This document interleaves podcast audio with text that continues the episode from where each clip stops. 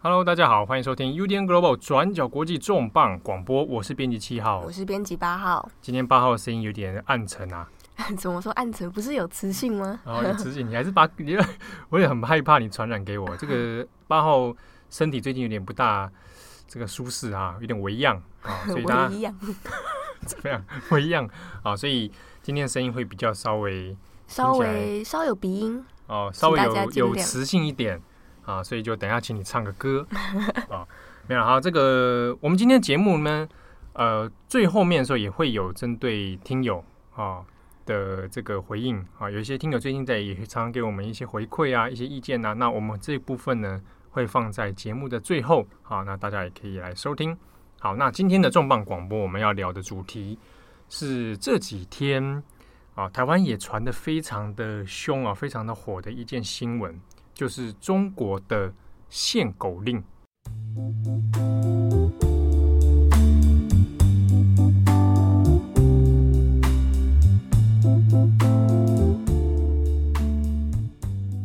好，限制狗养狗的一个管理问题啊。好，不知道大家有没有注意到，大概是在差不多周三的时候吧，开始有一波这个在网络上哈。呃，不管是从中国的网络，还是从台湾这边网络，都有看到有人在转贴一些关于北京啊，在北京的一个限制这个养宠物管理的一些规定。好，说看到一个通告，那这通告就写的蛮蛮吓人的，说耸动。对，说你如果有养那个高度超过三十五公分，三十五公分这个其实不算很高哎，其实大概可能到中型犬，到膝盖。中型犬就差不多可以到这个哈，这个你只要超过这个这个高度呢，那你必须要怎么样？就是有点诶换到别的地方安置啊啊！如果你继续还养在这些区域的话呢，那你可能就要没收你的狗啊，或者呢要对你进对饲主进行一些裁罚啦、罚罚款啊等等哈。好，这个新闻出来之后。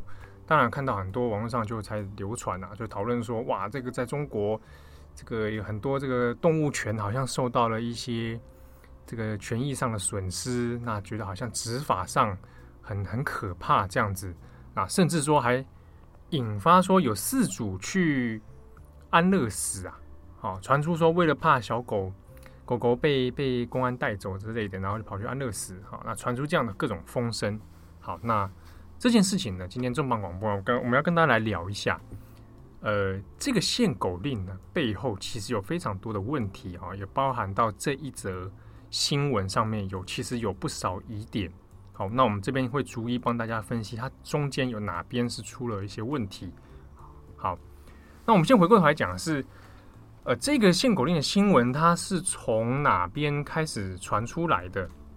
那其实呢，是应该是先从中国的微博啦，嗯，啊，那微博上面就开始有人会这个截图，然后发表一些讨论嘛。那刚好有一个歌手叫做朴树，哎，朴树你熟吗？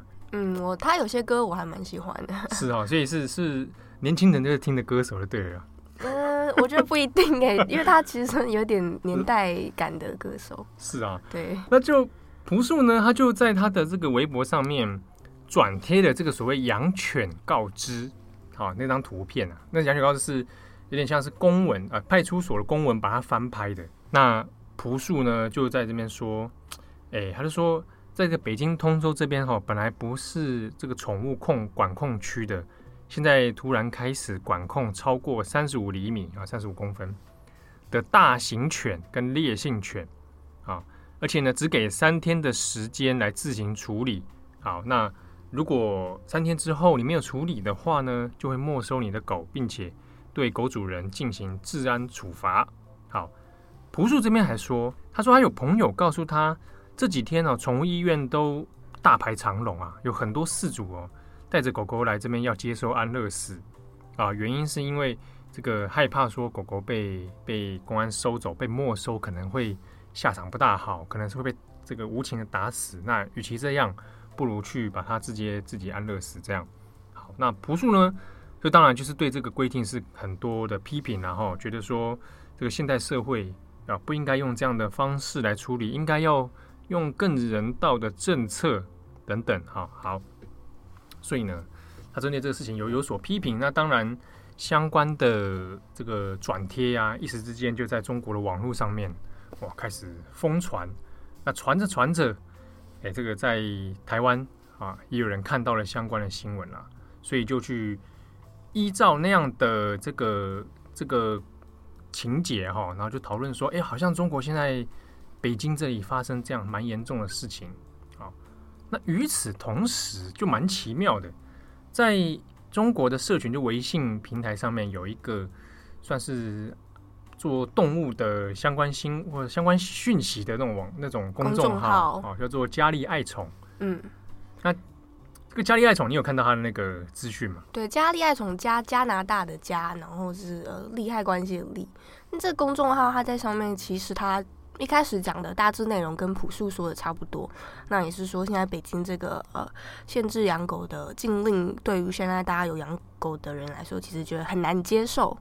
那他另外其实还特别再拉了一段文章出来说，呃，那现在既然我们面对这样的情况，是不是有一些好心人士可以帮忙？比方说。你要从北京，你可能要到美国的呃洛杉矶，你可能要去呃旧金山，你是不是可以顺便当我们所谓的志愿的护犬大使，帮我们把这些狗带到美国去，让他们逃避呃就是免受于这种限狗令下面的可能会致死的情况发生，就是赶快有点救援出国的意思啊。对，赶快大撤退的概念啊。嗯，所以因为佳丽爱宠的这个公众号，它引述了同样一件事情，就是。都是来自于说北京通州现在要严格限狗的事情哈，那所以后面在街上说，哎，那大家来可以被国际来救援哈，这样两两个资讯一搭配，看起来好像煞有其事啊。所以呢，不管是佳丽爱宠的讯息，还是这个朴树所转贴的讯息，加上这个北京通州的所谓养犬告知这张照片。啊，综合起来呢，就开始变成一条新闻，然后到处在传嘛，哈。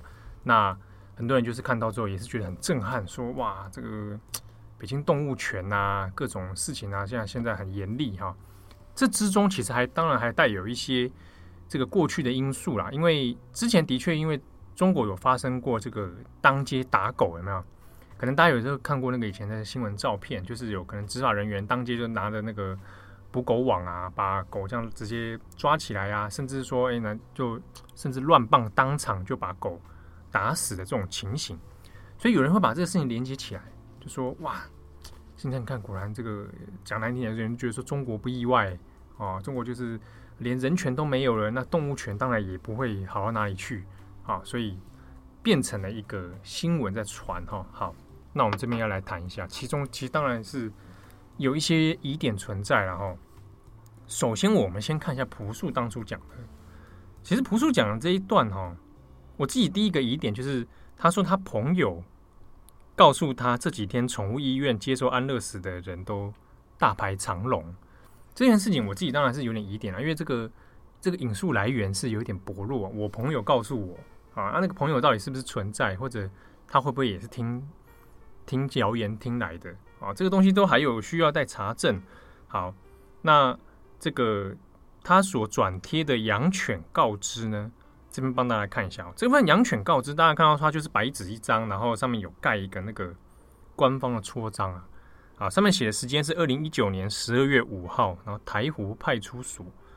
好，那上面是写着说呢，呃，尊敬的养犬业主，按照北京市养犬管理规定。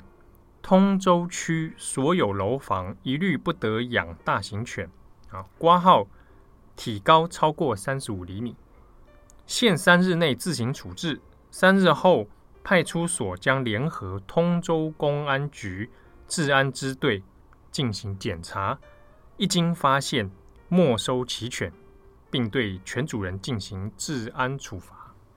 这边稍微解释一下，刚刚齐浩。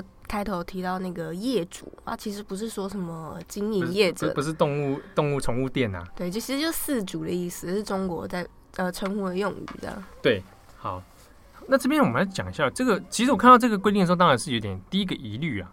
好，通州区所有楼房，这个我我开始一开始是觉得是有点意外，是很少在中国有出现某一特定区域哈，是限定所有楼房不得养大型犬啊，有这样子的规定。那另一个另一个奇怪的规定是说，他说他按照北京市养犬管理规定，好，所以不能楼房不能养大型犬。可是呢，如果你去翻北京市的养犬管理规定，会发现第一点是，呃，大型犬这件事情它是有限制区域，比如说。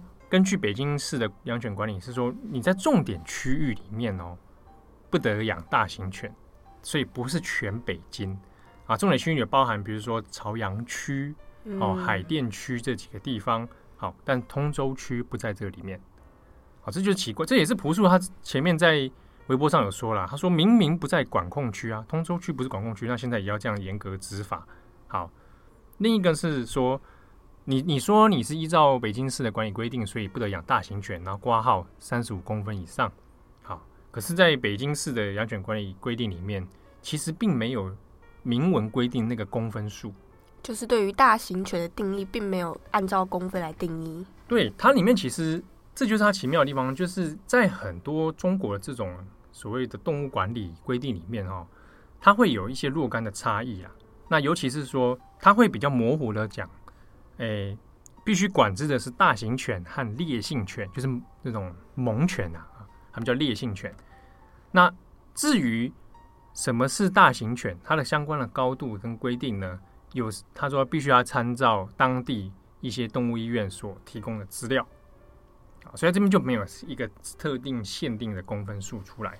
好，那有的人就中国网友其实有的也自己质疑啊，说这个东西很怪，原因是因为三十五公分，有的时候中型犬。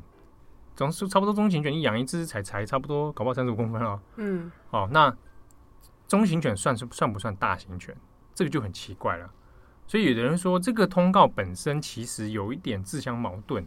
好，那在执行上会有点问题。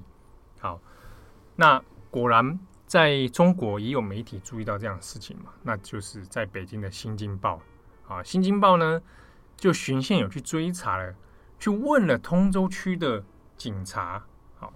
那我们这边讲的是根据《新京报》所报道的结果，是说其实执行上面并不是要大家去安乐死，哦，是说我们有给大家一个缓冲期，我们先贴公告出来，那你缓冲期之间，你只要把狗狗移除，不是不是 destroy 啊，那个意思是说你要移开，不要在这种限定的楼房里面，那就合格了。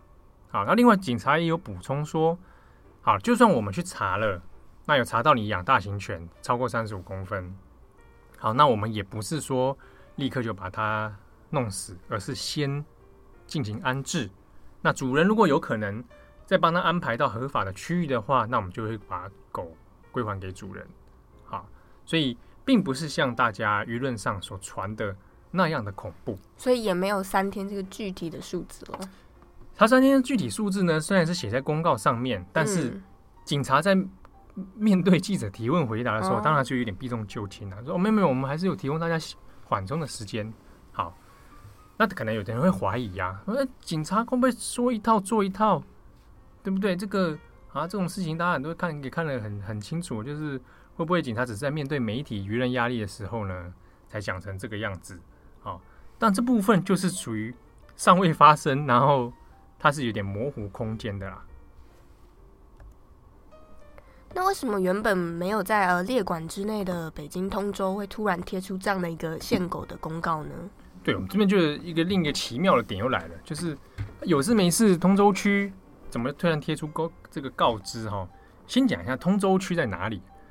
呃，如果有去北京旅游过的朋友哈，在那边工作过的朋友，可能会知道说大概。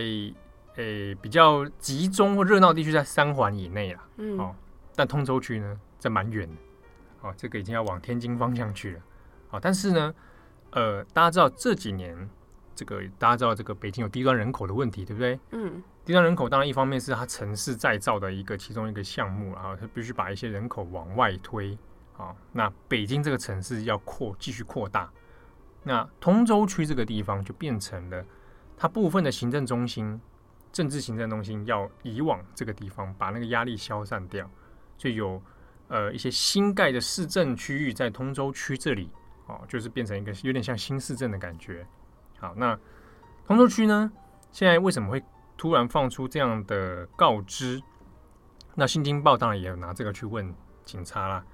好，那通州的警方就说，其实这也不是突然，而是十一月的时候呢，上个月啊，通州区就有很多的居民来投诉，说像警察投诉说，我们的那个住的那个小区啊，啊，小区里面就很多人养大狗。那养大狗呢，有的人不牵狗绳啊，有的人就放任狗在大小便，那有的人就是。呃，比较害怕大型犬的人会比较这个，对，可能大型犬会呃吠叫啊，有点害怕这样。对，会觉得我危险哦。那加上因为过去有时候城市或乡村都会传出那种大狗咬死咬死人的这种新闻嘛。因为在前阵今年才有发生说河北省农村小女孩在那个农村走路，结果被大型犬咬当场咬死这种事情，所以有人会害怕啊，那觉得说那应该要管理呀，好，所以。这个才有人去投诉。那投诉之后，呃，虽然当地的警方或者社区管理有希望说劝导大家啊，你应该要把狗狗要管理好要出门的要遛遛狗，要牵狗绳，那随地大小便你要清理啊，或者你就要应应该按照北京市的这个宠物管理方法哦、来管理你家的狗狗。可是呢，通州警方说一个月过去了，没有什么改善啊，觉得这事情看起来是。大家也不再毫不为意，所以呢，才要使用这所谓的霹雳的手段啊！我们把这个执法的强度加强，所以贴出了养犬告知啊！你如果再养大狗啊，这个楼房里面不可以养，所以你就要把它撤除啊！所以才会有这样的事情出来啊！那可是当然，这个中国自己的网友也也也会觉得很奇怪啊啊！因为通常来说，限制所有楼房不能养，这个本身其实就带有一点矛盾了哈。它跟原本北京市的动物管理之间规定，它其实就彼此是有点矛盾。好，那这个如果能够牵狗绳或者在特定区里面豢养的话，那是不是就能够解决问题？所以有的人会觉得说，其实有可以有更多解决的办法，而不需要用到由警方来。逐户说检查，然后如果你违反，就当场没收啊！所以有人觉得在执法上面，这个似乎有点走得太过了。好，那我们下面再谈几个这个奇怪这个整个事情的疑点哈。就有人说，你有看到人说，哎，这个很多人大排长龙去宠物医院安乐死，说一个可能是说担心狗被真的被没收了，那会被打死，这个乱棒打死什么的。那其中还有一个说法是。诶，有很多人是中国人缴不出罚款，所以呢，只好选择忍痛去安乐死，或者说主主人可能本身事主要被罚罚钱，受不了跑去安乐死。这几个说法，如果我们去查一下，到底中间那个金额的多少的话，其实就会发现它有点有点吊诡了哈。比如说，到底罚款罚多少钱？其实我们在看到很多现在流传的新闻里面，都没跟你讲到底罚多少钱。就连通州自己的公告也没告诉你他要罚多少钱。好，这个如果我们去看北京市的所谓的这个养犬管理办法哈，它里面有提到大大的通则啦。如果你有违反这样的规定的话，最高可以罚款人民币两千，大概新台币一万左右。对啊，你如果你算宽容一点，就算一万多，嗯、可能搞不到九对不对？九千多万算一万好了。好，如果最高罚一万台币的话。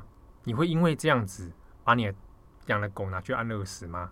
对，另外一个问题是，它现在规定的是大型犬，你基本上当然不是说所有，你可以养大型犬，基本上它的生活开销支出，其实少说也是要几千块吧。对啊，就是养大型犬本身这件事情，哎，这个大家讲下，就在中国的北京，如果以北京市来说，那个不是说路上随便有狗可以让你捡的。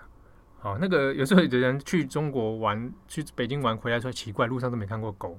哦，有人开玩笑说，是不是被都被抓去吃啦？没有，是开玩笑啦。但是，它不像说你到处路上可以随便捡狗带回家养这种，而何况还是说所谓大型犬啊？你说家里如果养这个养一个那种大型的那种猎犬、黄金猎犬之类的，你说它会因为缴不出罚款，台币一万块的罚款，然后把狗带去安乐死这件事情本身？在逻辑上稍微有一点点奇怪啊。对，我们在常识上判断会觉得有一点点违和感。嗯，好，那如果他今天又住在可能他住在通州区的高楼房里面，所谓的小区的里面高楼里面，他的经济状况也未必都是这个情形啊。到时候都缴不出罚款，不大可能。好，另一个是说，那好，到底去安乐死要多少钱？在中国的动物医院安乐死，大概查一下了哦，平均可以落在两百到三百人民币。哦，打一针安乐死的话，那已有的宠物医院叫价叫到一千人民币的也有。哦，可能可能过程比较比较舒适或者什么之类，也有不晓不不确定。但一般来说的价格两百到三百人民币。好，所以大概是这样的位置啊。但有时候你去看那个中国的一些那种爱狗社团、网络社群呢，会讨论嘛。嗯，有的人就是说啊，他家里的狗因为重症需要安乐死，好，他就觉得安乐死的费用太贵。你知道有的人会劝他什么吗？不少的人会劝说，你干脆给狗吃安眠药，人的那个安眠安眠药，对对对，让它睡睡，然后就过就挂了。啊，有人说为了省那个钱，去去这样做。好，所以这个这个是题外话了哈。那总之，我们看到说，因为付不起罚款而跑去安乐死这件事情，它本身其实就有一点疑虑了。所以，呃，我们在看到网络上传的这样的内容的时候，其实是我第一时间第一时间我就才觉得还是对这件事情要存疑啦。好，另外一个我们再看一个疑点，是我们刚刚前面讲到的那个微信公众号，就是赶快来这个。这个大撤退，送把把你的狗狗送到外国的这个佳丽爱宠，对，那篇文章其实里面也存在一些疑虑啦。比方刚刚说的这个把宠物送出去的救援行动，当下其实我第一时间看到的时候是会觉得，嗯。这个好像感觉似曾相识，你去搜一下它上面那张图啊，它里面有一张有点类似文宣图，说，呃，如果你要去美国啊，你可以帮忙我们什么什么之类的。它右下角有一个 mark 是，呃，它其实你去查，它是一个叫做 Animal of World Foundation 的一个组织。嗯，那它其实是一个，它有中英文网站的，呃，有一个官方网站。它里面，它其实是一个所谓的动物救援组织，那主要是在北美的一些华人，他们呃一起来组织一些爱狗人士、爱动物人士的救援，比方流浪狗啊，或者是呃协助领养等等的。对，那它里面这些内容，包括你说刚刚有提到说有一个矛盾点，是因为在呃这个里面的文宣里面宣导是说，如果你要把狗送出去，你可以在十五天前联络我们，提前十五天联络这个组织。那这个 这个就奇怪，刚才的最好，我们回过头来看，通州的那个养犬公告说三天内叫处置嘛。好，等你看到公告，假设你就是星期三看到公告的，三天内要处置。好了，你要糟糕，很恐，好危险，赶快去看到佳丽爱宠，就佳丽爱宠告诉你说，哎、不好意思，你要十五天前联络我们。哎、怪了。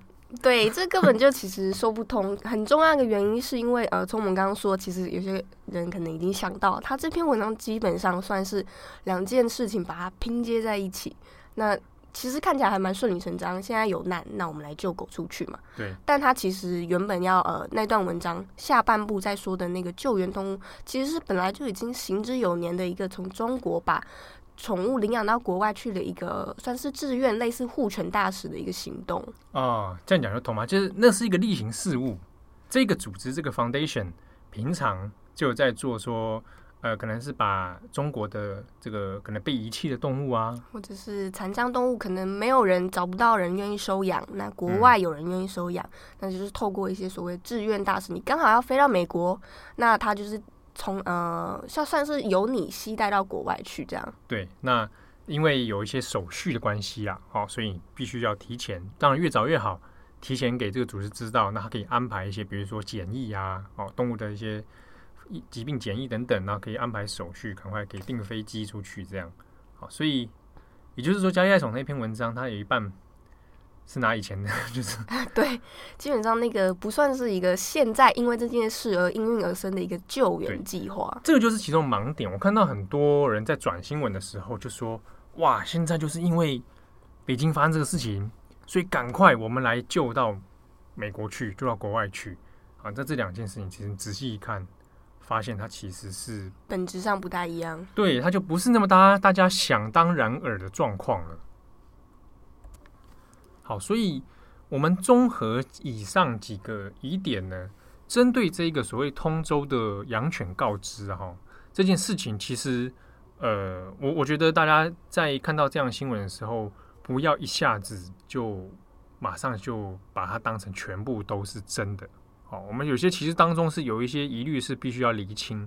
好，但也顺着这个事情，其实也可以来谈一下，那到底所谓中国的限狗令，到底是怎么一回事？哈，那可能也对很多人也会好奇啊。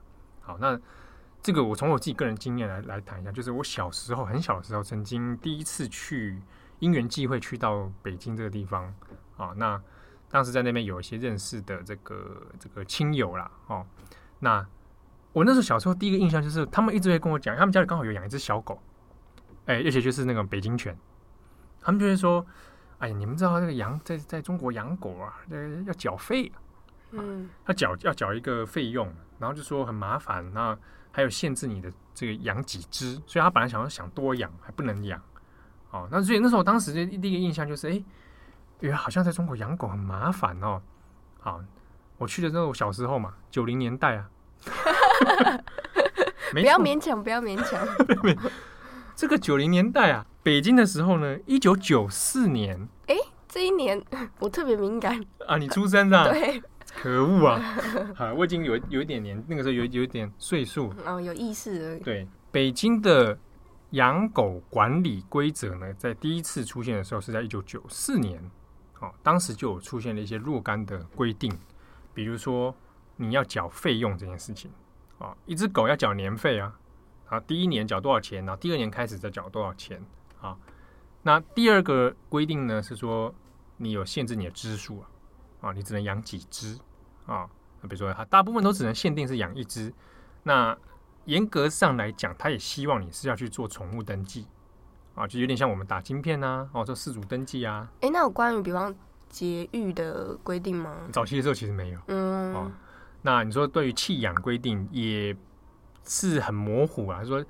饲主不应该随意弃置这些动物，嗯，劝导性的一些劝导性的字句啦，哈，好，但是呢，后来在二零零三年的时候呢，那这个规定就有有一些变化啊，还有在做一些更多的完善哈。我这边现在指的都是北京市啊，二零零三年规定里面就开始有出现，比如说，呃，它有这个缴纳的金额这个事情，我们就可以看得清楚，一只狗我要缴年费，第一年一千块人民币。啊，第二年开始，我印象中没错，应该是五百。好，那这个就就就有这个年费上的规定嘛。哈，可是它这个规定里面也没有写说你要交给什么单位，或者你如果不缴会怎样啊？这个部分就有点奇妙了啊。通常是在当地的一些小区啊，就所谓社区会有这样收规费的这个这个事情。好，当然也有限制你的支数。再来就是大型犬、烈性犬。那大型犬这里它就有，当然在北京就有，跟我们前面讲，就是它有限制一些重点区域啦。啊，有些重点区域呢是比较不能养的，比如说我刚刚讲朝阳区。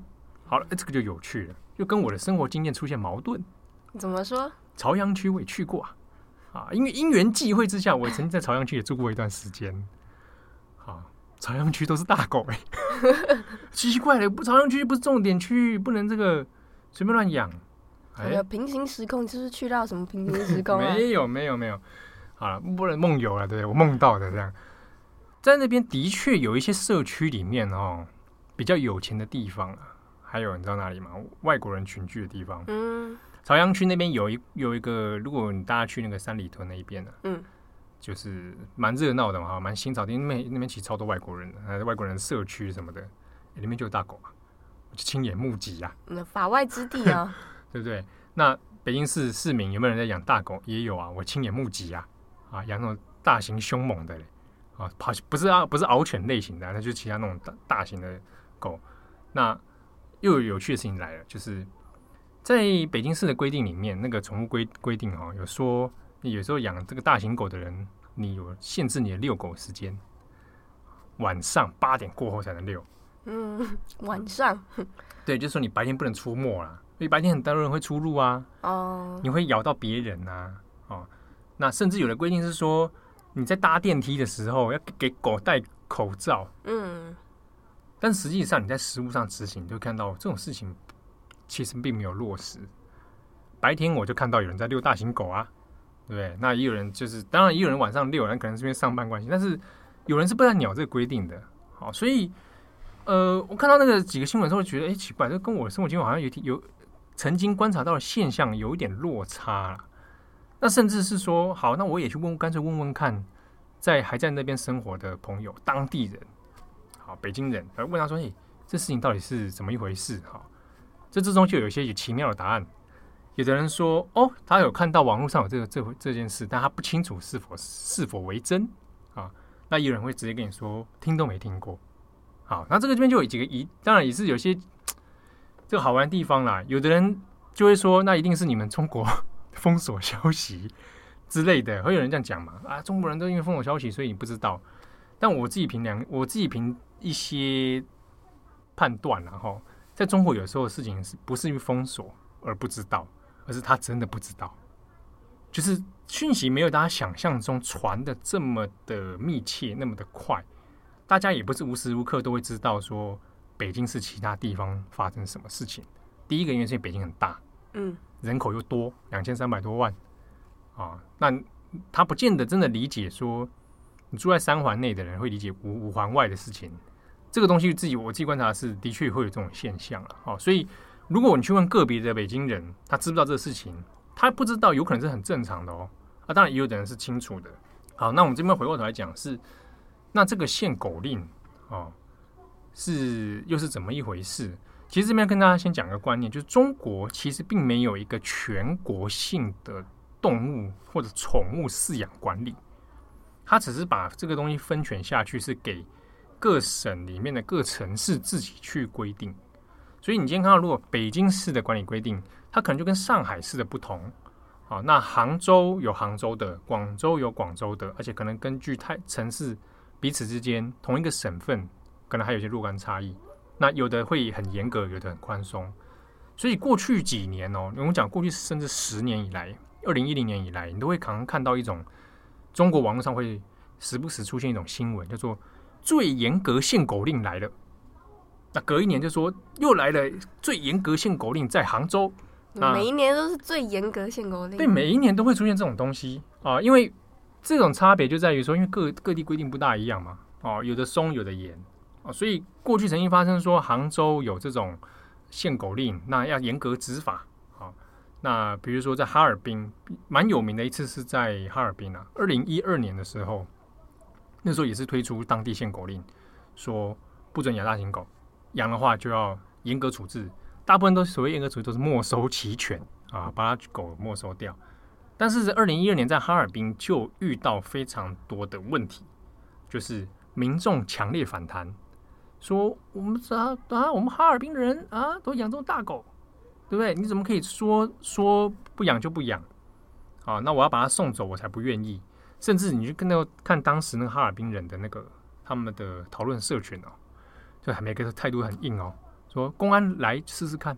就是东北人的彪悍。对，我不是叫我把狗送走，我说不送就不送。嗯，好，所以在当时还有甚至有一些当地的。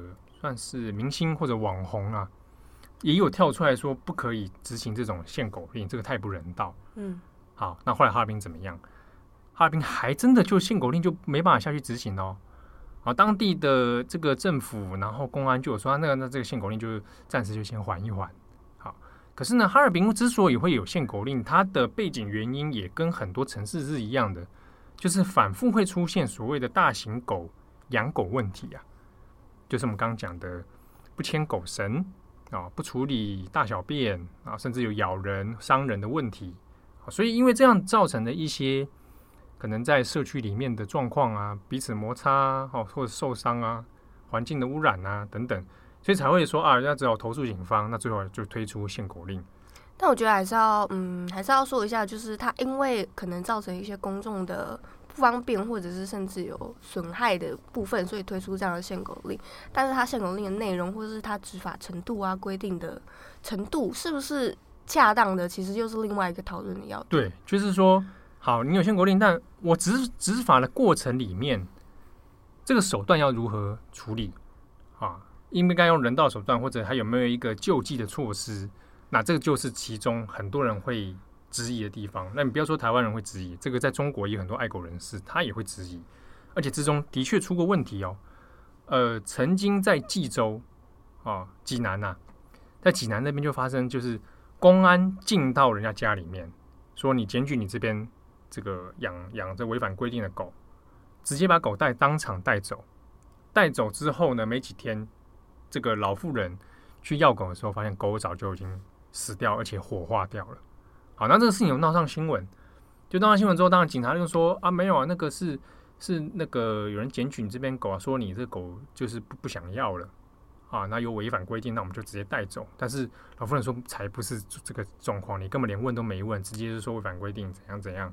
啊，真的有发生这种状况，那也有说地方是呃农村哦，在农村贴出公安的广这个公告说，这个跟通州有点像啊，也是养犬告知说，接下来要查家里家家中有没有大型犬跟烈性犬，一经查获当场扑杀，他用词非常的惊悚。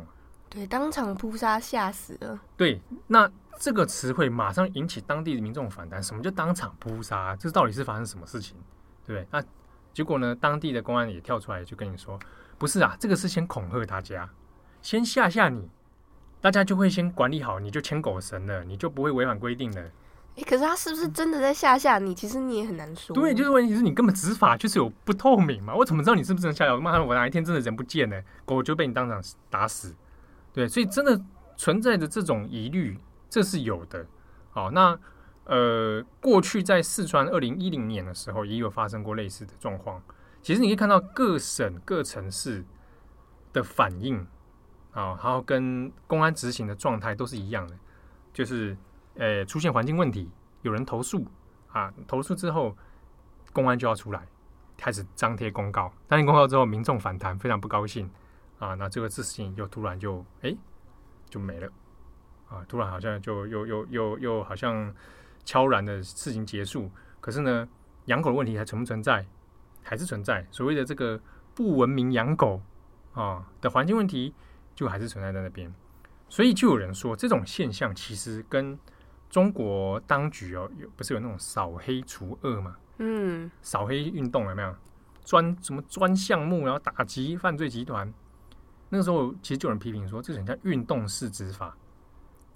运动式的，就是今天有个什么事情，大家都突然一阵来一阵这个啊限狗运动啊，运动完之后呢，就没了，一波一波的，一波一波来的啊，有点像做业绩的。嗯，突然上面说好了，那我们下半年重点项目限狗，好限狗哦，大家底下的人就来限狗，那就开始贴公告。贴公告之后，我要不要执行？又是另外一回事哦，哦，但是我先听公告了，至少我可以交代过去嘛，对，所以在中国的限狗令各省执行的状态里面，就有出现这个问题。有的人就说，其实就指出了，官方在处理限狗令的时候，要么就是根本没在执法，要么就是执法过当，也有这种情形啊。比如说当街把人家那个没有圈绳子的啊，没有。这个好像看起来没人养的，直接就抓起来，哎，也不会去问什么这里没有人养啊，就会扫晶片，哎，发现也没晶片，可是其实是有人养，啊，也不问就直接带走，这种情况也是有，啊，可是呢，呃，因为有时候地方会有反弹，比如说哈尔滨的反弹之后，导致地方没办法再执行这样的限狗令或者相关的宠物管理，那也导致说原本一直存在的问题，可能就没有干办法改善，比如说。宠物登记啊，在呃上海自己的统的的统计资料里面哦，上海市应该是二零一八年的，就说你想说大家上海应该这么都会了，应该大家会比较有点概念吧？养个狗还是去打个晶片去做登记，对不对？就发现就是登记的人就有三分之一，所有养养动物养狗的人里面有去做宠物登记的，居然只有三分之一。就是说，哎，觉得好像大家没有什么这方面的观念，好，所以需要去做执行。那还有刚刚前面讲，很多人其实，呃，在农村的状况比较多，放养。嗯，对，这也是一个问题。嗯，他就是想说，哎、欸，我在农村养狗啊，对不对？我干嘛还牵个绳子？那就是养那边让它这个奔奔这个跑跳碰嘛。哦，那这个放养问题也变成说，那他本来可能是违反了当地的规定的。比如说我们前面讲北京市的规定里面就要就有说你一定要牵绳，可是北京市很大，嗯，中间有没有城乡差距？也有嘛，有可能比较郊外的地方是比较乡村农村啊。那那个地方他放养，那他就违反规定了。对，但是有没有执行，那这又是另外一回事。那其实所谓的限狗令，不只是在中国有类似的规定啦。其实我们看它国际的状况，比方说英国，它其实对于所谓你养饲养狗这方面也是有呃一些限制啦。但这些限制其实基本上它主要的出发点，就是为了呃维护公众的安全。在这方面有一些规定，比方说英国的话，它在一九九一年，它有通过一项法律，叫做《Dangerous Dogs Act》，嗯，危险犬之法啦。嗯，那在这里面，它就有规定说，如果你让你的呃狗失控，导致它有危险，dangerous，呃，他说是 dangerously out of control 的话，那你主人、饲主跟呃那只狗其实是要受到一些相关的、呃、相应的处置。比方说什么叫做失控致其危险呢？呃，它可能是咬啊咬其他人，人对，或者是呃你跳到什么人的身上啊，或者是你有意图要攻击，那都是有些解释空间啦。嗯。但是在这些情况下的时候，其实饲主是要负相关的责任的。那另外，它还是有规定说，某些特定的犬只你是不可以饲养、交易或者是交换，也不可以繁殖。那这四项呃，这四种四大禁犬，其实大家可能有听过，比方说比特犬哦，比特犬哇，这凶猛啊！对，它其实也是蛮多国家都有特别列出来的一些危险、有攻击性的犬只。嗯，那其他的吧，还有比方来说，阿根廷的杜高犬、日本的土佐犬。嗯，还有巴西的菲勒獒犬，那这四种是在英国这个 Dangerous Dogs Act 里面有明确指出，这四种你是不可以养的，除非有一些豁免条件，你要向法院证明说，你可以保证你可以让你的狗不会造成公众的危险，那你要遵守一些规则，比方刚刚我们有提到，你要结扎，你要扎晶片，嗯，那呃，你带出去遛的时候，你可能你要一些防范措施，比方说戴一些呃口罩。那你要帮你的狗保保险，饲主要在呃特定年龄上，比方说十六岁以上，你才可以养这些特定的犬只。可是如果你养这些呃危险带有呃攻击性的犬，最后造成呃其他的一些攻击事件啦，所谓攻击事件的话，就真的造成伤害了。对，那也是依照实际的情形，你可能会需要，比方你的狗可能会被没收。哦，所以也有同样状况。没收犬只，对，或者是呃，所谓里面是说 destruction，或是 destroyed，你可能会被安乐死。对，就是因为它在法律上算物件啊，哦、嗯，所以就是要把它就是结束生命这样子。对，那四主方面的话，你除了罚钱之外，那也有可能你会面对要坐牢的情况发生。对，所以也就是说，它同样在英国的这个脉络里面，你违反规定的话。还是有可能会面临到这种司法处置的问题啊。对，那类似的情况，其实在德国也有，不过德国状况可能跟刚刚我们说中国的限狗令有其中一点比较类似的是，因为德国是一个联邦国家，其实各个邦关于限狗的规定也不太一样。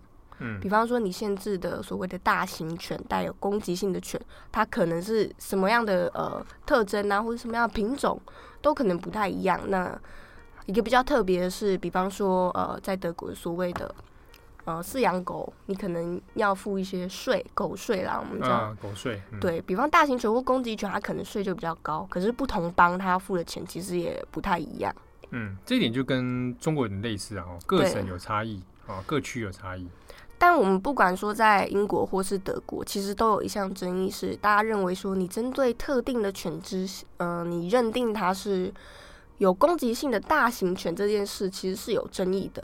那有一部分人他们会认为说，其实并不是品种的问题，它有时候其实跟你饲主怎么样去饲养你的宠物有很大关联。饲主的训练，对，你是怎么样跟你的狗互动？嗯、那你可能会在饲养过程中无形之中培养出它具有攻击倾向等等。嗯嗯嗯嗯。所以呢，这个也是很多在讨论中国限狗令的时候一个。一个症结点哈，有人会指出说，其实问题根本不在那个动物啊，应该在饲主身上才对啊。对，尤其是说你去限定它，你身高多少，你体重多少的时候，构成所谓大型犬。但是有些大型犬它其实可能是性格温和，那尤其是科学其实还没有一个很明确绝对的证明说。特定品种，或者是呃，你外观条件达到某些条件的时候，它已经就是一个危险的物种。因为因为说有的有的小狗也是感觉很不温温不不温和啊，吉娃娃 一直发抖，对不对？现在来点播一首《吉娃娃之歌》，对不对？吉娃娃也是一直叫啊，我很怕吉娃娃咬我。不是啊，这开玩笑。对，那我们回过头来说，其实台湾也不是没有相关的规定。那、嗯台湾的话也是有列举，比方说农会有列举一些危险犬只，包括刚刚说到比特犬啊、日本土佐犬等等。那可是我们相关的规定，比方是说这些带有攻击性的宠物，那你要饲养，你要符合特定条件之外，你带到公众场所的时候，它要有成年人的陪同，那你也需要有牵绳，要在一点五公尺之内牵引。哦，台湾是一点五公尺的。对。那那个忘记是北京还是杭州的，是一点二公尺，哦，要更近。对啊，对啊，就、嗯、是中国有出现过这个，当时有讨论说最严格限狗令的时候，谈到说居然还是限定到一点二公尺以内。嗯，那台湾另外还有一个限制，就是呃，在公众场合的时候，你也需要有危险点的、比较有危险性的狗，你要帮它佩戴不影响散热的一些透气口罩。嗯嗯嗯。不过我前面讲说，像英国这种 case，它比如说它真的违反了。那他必须要面临可能狗要被没收，那主人要被罚，甚至要面临到徒刑的问题啊，判刑的问题。可是呢，执法的过程里面或者这个诉讼过程里面，它有一定的程序，好，所以它也有不是说马上就把这件事情就赶快判决，它它会其实经过一些时间的。对，要注意就是英国它这边从你在判定说你是不是可以养带有可能有攻击性犬只的时候。一直到之后，比方说，呃，执法单位要去你家来判断，或者是执行一些跟狗有关的攻击案件的时候，它种种的处理都是需要经过法院判定，或者是法院发出所谓的呃类似逮捕令，你才可以去执行。后续包括事主他有疑虑，他可能可以做相关的申诉救济。对，所以这一点上就有跟中国很截然的不同了哦。中国在这种处理上面，它就。存在着非常多人治的色彩跟比较不透明的这种过程哈，所以这也是为什么有的人会疑虑是那在中国执行限狗令的时候，他会遇到很多种种的可能比较不人道的问题啊，甚至是不公平的状态。好，那回过头来讲，就是在中国这样的事情里面，其实就有很多资金上的困难呐哈。当然，其实，在中国的各省或者各个城市里面也有很多爱狗人士跟反狗人士都会有一些争执哈，那双方就会针对针对说，那到底怎么样可以更文明的养狗啊，让大家这个更彼此舒适一点？那当然之中就有些城市会推出一些办法嘛，哦，除了推出更严格的限狗令，或者是说那我真的要落实执行之外，甚至也有呃城市是说，那干脆来导入一个。这个大家之前都有听说了，中国要推信用信用评分嘛？好，那不如也在养，也在弄一个叫做养犬信用积分制度。哦，这非常中国特色社会主义啊！对对对，就是他也就是把用积分的方式就用在事主身上啊。那比如说养狗，那就有多少积分？那有违规行为的话，它就会有扣点的这种状态。那用这个方式呢，去可能会。呃，影响你的积分制度，那就还可能会对你进行一些裁罚啊等等，好，那这个是一种方法啦啊。那当，当然，它这个这个这个还是会引，可能会引起一些争议啊。好，不过这边讲一下，就是，呃，当然如果有养狗朋友，大家也能跟现在台湾应该大部分都知道，就是尽量还是要牵绳子啊。这个部一部分当然也是保障狗狗自己的安全。没错，我常常在街上看到有些人遛狗都不牵绳呢。对，因为这个有的人比方比方说小狗不牵绳，你也觉得没事啊。这个就是对，因为主人心态可能是我家狗真的很温和，真的很乖，它都跟着我。可是你怎么知道它会不会受到惊吓暴冲？它跑到马路上？对对对对，这个这个问题当然，其实你从另一个角度来看，从都会化的角度来看，就是城市化之后这种生活环境的改变，其实就会导致这样的现象。啊，如果你今天大家还是农村状态的时候，你不牵绳啊，看起来好像大家就好像也相安无事。可是城市化之后，它会遇到一些问题的。好，那比如说之前在四川发生过一件事情，就是有有有一名妇人，他就遛狗出去。没有牵绳，所以他跟狗狗有一段小小的距离。结果呢，对面就一个人走过来，干嘛？他突然之间，哎，被狗撞了一下。奇怪，这看起来是被狗撞，是他自己扑上去啊。扑上去之后呢，他就跟你说：“我手流血了。”这是很经典的碰瓷啊。没错，就是大家知道碰瓷这个东西，这个一种路上诈骗方法嘛。对，中国用语说是碰瓷。对，就是他在带着可能瓷器或贵重的什么东西，然后你碰到你一下就要碎了。啊！你把它撞坏，要你赔钱，有没有？中国发生过人碰瓷狗，啊，就是他会挑那种狗过去就知道有主人的，那就碰一下，然后就拿一个铁丝把自己的手划破，就说你你的狗把我弄伤了，然后跟你要医药费。啊，那在四川的 case 里面，就这个妇人也只能认，为什么？他没有牵狗绳啊，有点有点小距离看不太到啊，啊，最后自己只能认了，就赔钱。后来越想越不对，就报警。发现原来是个惯犯，常常那边在碰瓷狗的啊、哦，所以这个也也是有一些很奇奇怪怪的事情发生呐啊。好的，所以这一个中国限狗令的事情啊，大家这边提供大家一些思考的方向哈。我们在尤其在面对到有关中国的新闻的时候，呃，大家有时候留心一下，就是嗯，一下子不需要太想当然耳哦，或者或者就就先入为主的观念哈。虽然我知道有些人会因为。我们知道这个中国的人权状况也相当大的疑虑啊，动物权的确有些疑虑，但是有时候还是就事论事啊。好，我们还是要看一下事情，它背后还是有一些原因跟它的一些疑点哦。那这边也提供给我们的听友参考。好，那节目的最后，哇，大家听到这边也快一个小时了啊。这个我们来看一下读者给我们的一些回馈啊。那之中，当然有些读者会问我们问题，比如说。这个我们音量有时候忽大忽小啊，这个啊，这个也是有点抱歉哈，因为我们两个有时候声音距离麦克风讲了高兴的时候忽前忽后啊，啊，那当然这个设备上如果要是能够改善的话也是不错啊，不知道有没有厂商愿意赞助我们啊？我们这边讲一个有一个留言，我们觉得蛮有趣的，它是留在我们的这个在 iPhone 的 Podcast 的留言区里这边哈，那还有给我们评分这样，那呢他是说他是一位职场妈妈。那那每天在这个公司跟家里面奔波啊，非常非常辛苦啊。那这个生小孩之后呢，就比较没有什么时间啦。啊，那之后在他先生的推荐之下，那接触到了我们的 Podcast 广播。哇，这先生很赞哦，真的先生有品味，赞。好，那啊赞好像赞赞得太大声，哎，他要被说我们的音量控制有问题。好，那这个。它里面有说，他很感谢遇到我们啊，说哇，编辑七号、编辑八号、编辑正红、编辑唐蜜啊，坠入了爱河。那他就是一边做菜，一边听我们节目啊。他这边有举例说，他切高丽菜的时候，听到日本丰岛野蛮的悲剧；炸猪排的时候，听英国强生的这个事情哈、啊。那煮蒜头芋头排骨汤的时候，也听我们的节目；烤味噌鱼的时候，也是。哎，他说做和食料理，哎，哎，我看到第一的反应是，我想说哇。这位听友他厨艺想必很高超，圣博店来的，是不是？不是啊，哎、欸，和食这个也蛮对我，我自己平常也是做菜，也是做和食比较居多。嗯，哦，没想到我们节目很适合搭配做和食料理。哦，那他最喜欢的一集呢是编辑七号跟编辑八号，就是我们两个啦哦的澳洲草莓长征事件，然后一路讲到固力果。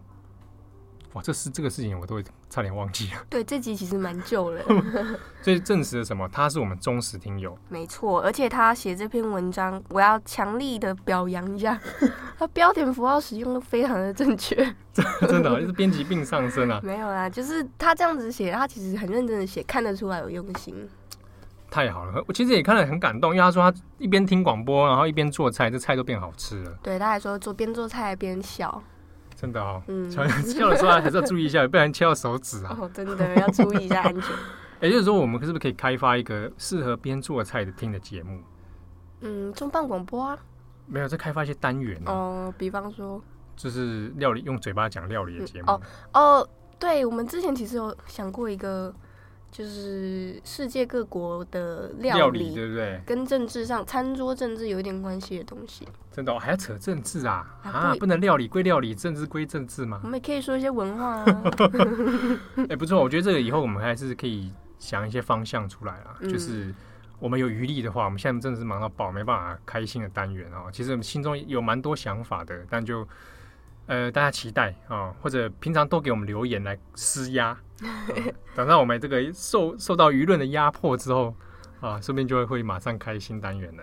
好，那另外我们这边也回应一个我们的忠实听友哈，他叫 Amber 啊，Amber 其实是我们之前编辑团队的成员啊，那他也曾经在我们重磅广播的节目当中出现过，对，是有现过身的。对，那 Amber 后来因为人生的这些这个规划，那他现在在做不同的产品内容，那。这边也帮他推广一下，就是 Amber 有一个自己的跟人家一起主持的 Podcast 节目啊，叫做名称叫做某 A 某 A 教育哪有那么萌？某 A 某 A 啊，教育哪有那么萌？哦，大家可以上网搜寻一下，它其实是教育部的一个一个蛮新潮的 Podcast 内容，应该算是公部门第一个 Podcast 吧？我不不是很确定，但应该是应该是哦。哎，这边可以解释一下某 A 某 A，不然听友可能不知道某 A 某 A 就是 M O E 呀。对，某 A 它它就是日文里面讲那个很萌啊，某 A 啊，燃烧然后某 A 那感觉。那为什么用某 A 呢？因为它其实是那个 Ministry of Education，就是教育部。哦，真的？啊？对啊，教育部简称某 A 啊。嗯，就是你 如果要缩写的话，我现在知道哎。所以才就是延伸出来用。教教育这么萌哦。嗯。哦，所以这节目叫做《教育哪有这么萌》。对。好，那 Amber 因为他过去其实。呃，他有说过，他其实以前就是在加入转角之前有听我们广播啊。那他也第一次参与的 Podcast 制作，也就是在转角的重磅广播啊。那我这个经验对他来说，可能好像感觉还蛮特殊的。那也后来自己在外面也现在加入教育部这样的工作啊，我觉得很棒哦，赞，感动，这个很感动啊。那我就我也是觉得当然鼓励鼓励他啦，就是。其实他过去在我们这边也做了不少蛮蛮蛮好的这个内容哦。那我相信在他这个做新节目里面，一定呢也能够取得蛮不错的成绩啊。那因为是新节目，所以如果喜欢听 Podcast 的朋友呢，也可以上网搜寻看看，去找到这样的节目，那可以听听看内容，那也给予一些新的支持啊。好，那同时呢，我们转角国际中文广播还有一个频道叫做 Daily Podcast。转角国际 Daily Podcast 最近开始有一些听友也去听了哈，那大家可以上网搜寻 D A I L Y P O D C A S T 七号英文教学。对，转角国际 Daily Podcast 我们是一到五更新啊，大概帮大家稍微整理一下当天选读一些重要新闻啦。好，那也欢迎大家来支持。好，那感谢大家收听，也不要忘记在网络上面可以给我们。五颗星的评价，没错，一定要五颗星哦。对，低于五颗星，这个七号就没办法接受，崩溃啊！七号玻璃心就会碎，对，我的玻璃心就碎了啊！好，那那，那也感谢大家的收听，我是编辑七号，我是八号，那我们下次见喽，拜拜，拜拜。